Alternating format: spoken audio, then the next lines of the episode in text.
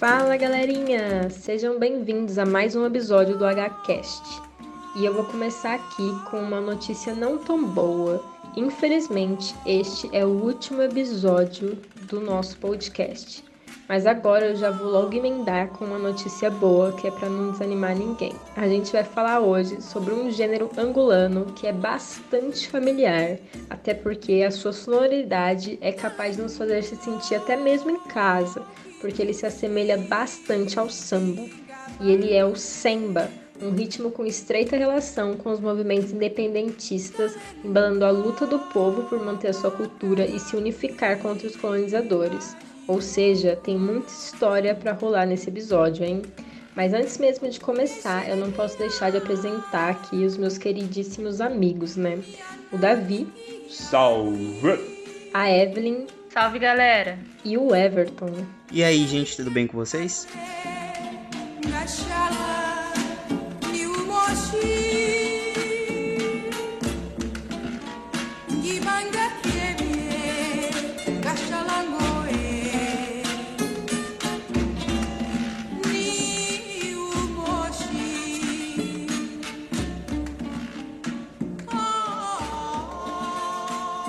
Vocês já ouviram falar em samba? Esse nome te parece familiar? Há quem diga que o samba deu origem ao samba, ou ainda vice-versa, mas há alguns estudos que mostram uma teia de relações ainda mais complexas. Eu tenho até dificuldade de pronunciar samba por causa do samba. Enfim, o que podemos dizer a princípio é que o samba é um gênero musical e de dança tradicional da Angola tendo se firmado entre meados dos anos 50 e 60, mas com uma trajetória vinda desde os anos 40, principalmente com um grupo reconhecido como o precursor do samba, o já citado Angola Ritmos. O gênero nasce em uma Angola ainda colonial, no bojo dos denominados museques, que eram bairros bastante periféricos. O ritmo tem estreita relação com os movimentos de independência da colônia, tendo como principal característica e essência a preservação da cultura angolana e a retomada por um ser angolano, uma identidade e unificação contra os colonizadores. No documentário, né, o Ritmo do Angola Ritmos, que é o nome do documentário, que foi apresentado pela televisão popular da Angola, né, de Angola, o narrador diz que o ritmo do Ningola Ritmos nasceu do pó das lutas, da luz das memórias.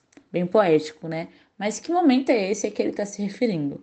Bom, ainda, né, segundo esse documentário, a gente vê que o Ningola Ritmo surgiu no final dos anos 40 na casa do Manuel dos Passos. Essa prática né, era bastante comum, de que as pessoas se reunissem nas casas para tocar, cantar, partilhar alimentos. Essas rodas, eles se recordavam aí dos grupos dos sembas, que tocou bastante na década anterior, no caso dos anos 30.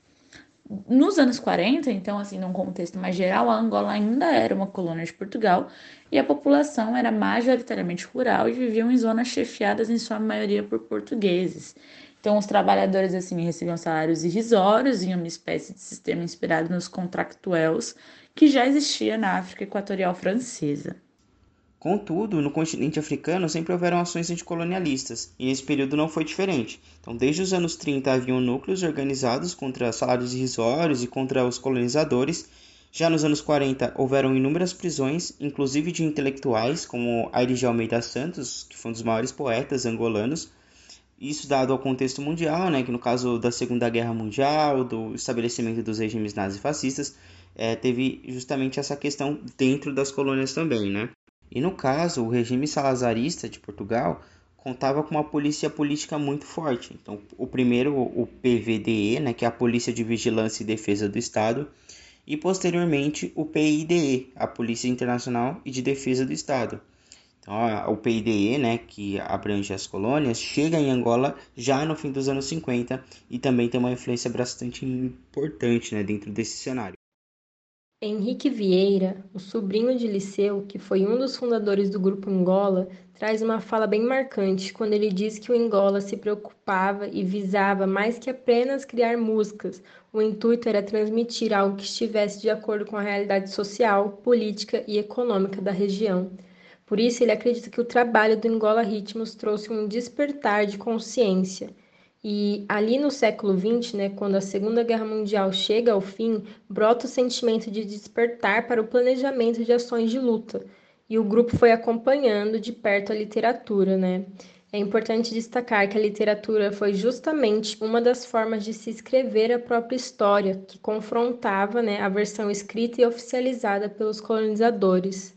O grupo, Nagola Ritmos, percebeu a música enquanto instrumento de luta. O grupo cantava a maioria das músicas em kibundo, língua nativa, e esta era uma forma de viver um ser angolano, preservar e valorizar a identidade, mas também uma forma de passar a mensagem revolucionária dificultando que os colonizadores compreendessem. Para ele, o grupo surgiu também pela necessidade de divulgação da música e da iniciação de uma nova fase de conscientização política. Mais para frente veremos que o Nangola Ritmos era altamente político, fazendo inclusive uma espécie de trabalho de base. As televisões e as tecnologias não chegavam aos musecs. Por isso, o trabalho do Nangola Ritmos era essencial, tanto suas letras quanto às suas atuações. Na década de 50, né, fundou-se um grupo de teatro experimental que chamava-se o Gesto, e esse grupo tinha o propósito de conservar o patrimônio cultural, e logo houve ali uma integração entre esse grupo de teatro experimental com o Ningola Ritmos. A população, assim, de uma maneira geral, não tinha conhecimento acerca da luta clandestina, e acreditava que o Ningola Ritmos era apenas um grupo musical com algumas características angolanas. Porém, o Ningola era muito mais do que apenas um grupo musical, né? Ele era altamente político no sentido de discutir a política em espaços, assim, ocupar espaços politicamente. Eles faziam piqueniques, cantavam, tocavam, traziam questões. E Angola deu cobertura, por exemplo, em uma festa que na verdade era um encontro com Francisco Javier Hernandes.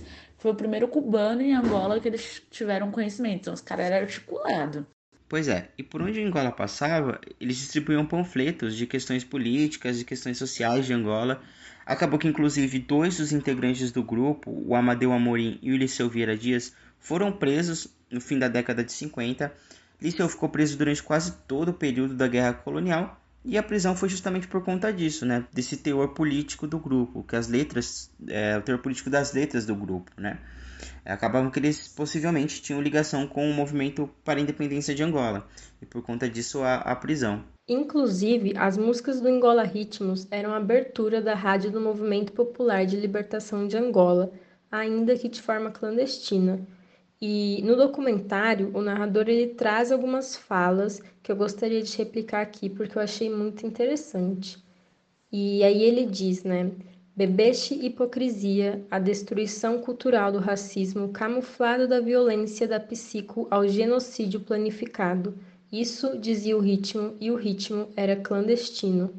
E aí ele continua. E o ritmo se fez história, e a história deu engola ritmos. Ritmos de luta, consciência, coragem e paciência. Ritmos de anos e noites, dias, longas semanas, minutos e séculos e o ritmo se fez luta, e a luta, vitória. É preciso contar, é preciso cantar. Enfim, esse ponto eu achei bem interessante, né? Porque nele fica muito explícito a relação entre o ritmo, a história, a luta e a vitória, né? A história de Angola, que também era contada através do semba, e o semba contava a história e tecia a história, se a gente perceber aí a trajetória do grupo, né? Então achei bem interessante de replicar isso aqui.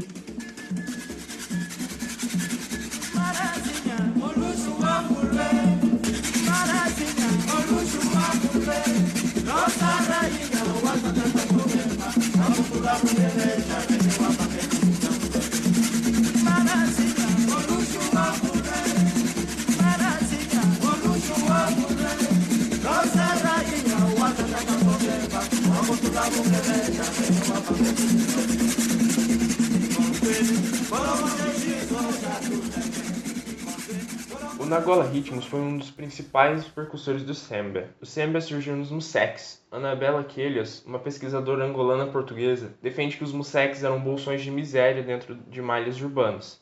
Eram como as periferias que conhecemos aqui no Brasil.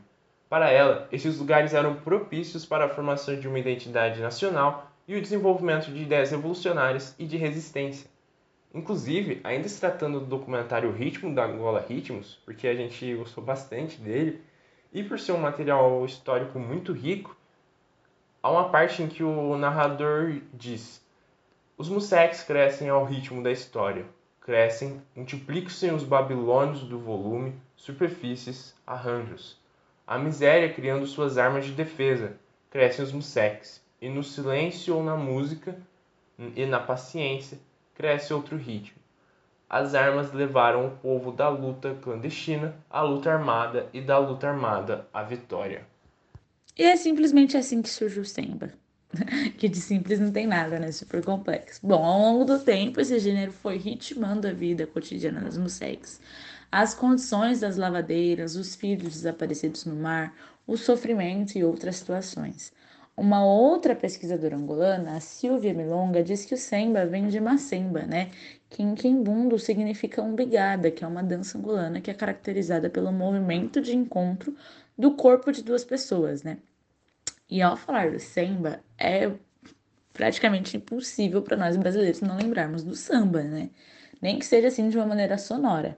E muitos intelectuais acreditam aí que o samba deu origem ao samba mas muitos outros acham que o samba que deu origem ao samba. Essas duas vertentes elas existem, elas né, estão aí discutindo entre si qual que seria né, o original.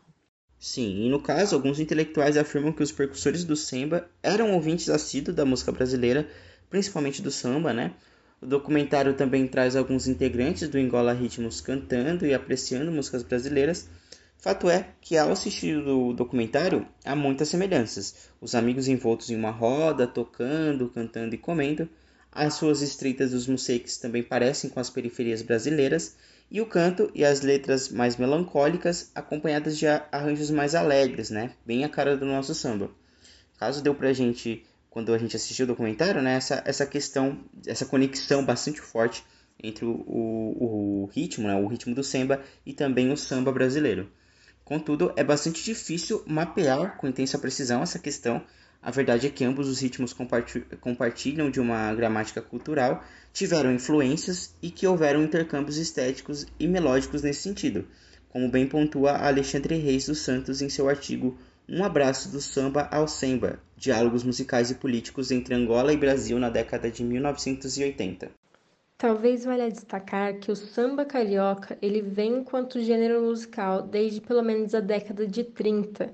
Enquanto isso, como a gente pôde ver no documentário citado anteriormente, o grupo dos sambas, lá em Angola, também existia na década de 30, e que o samba ele é datado de fins da década de 40.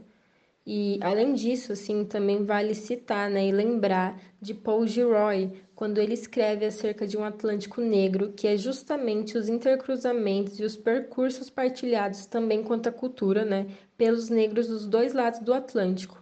Foram, né, e são tantas trocas que às vezes é difícil mapear com precisão a origem do ritmo.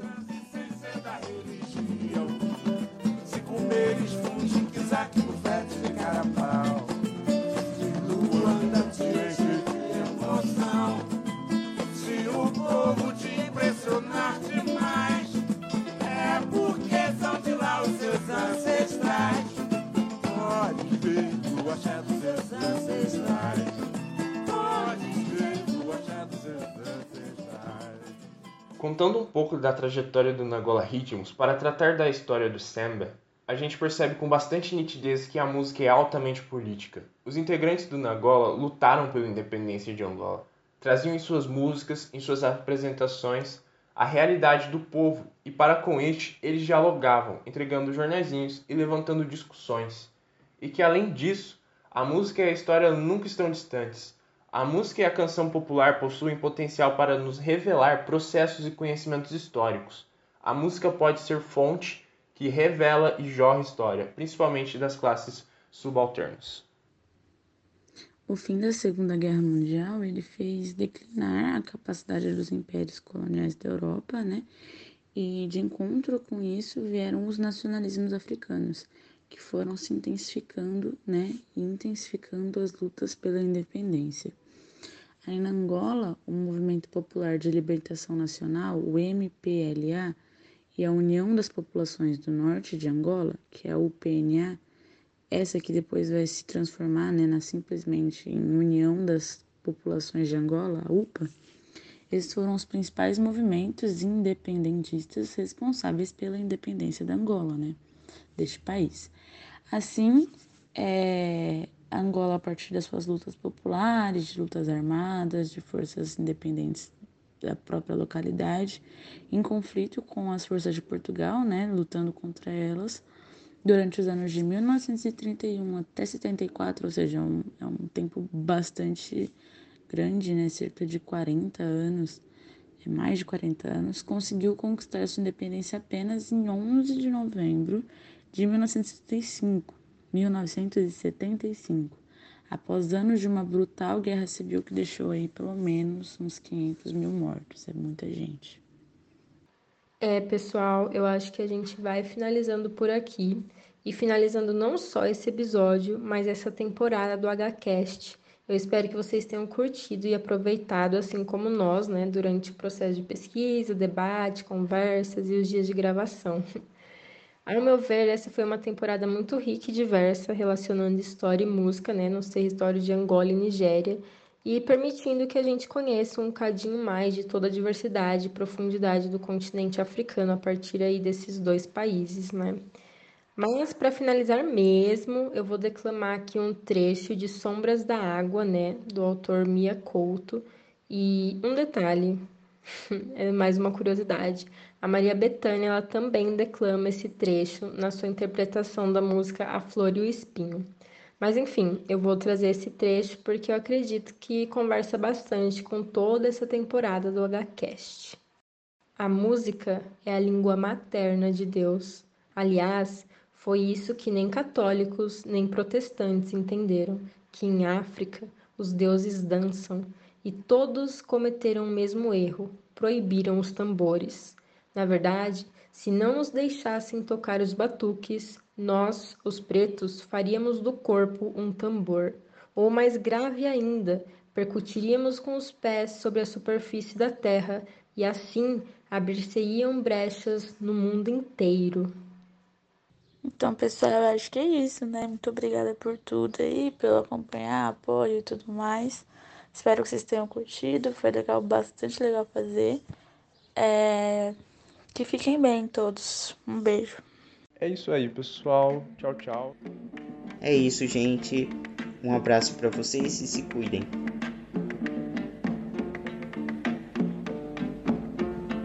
Zaji,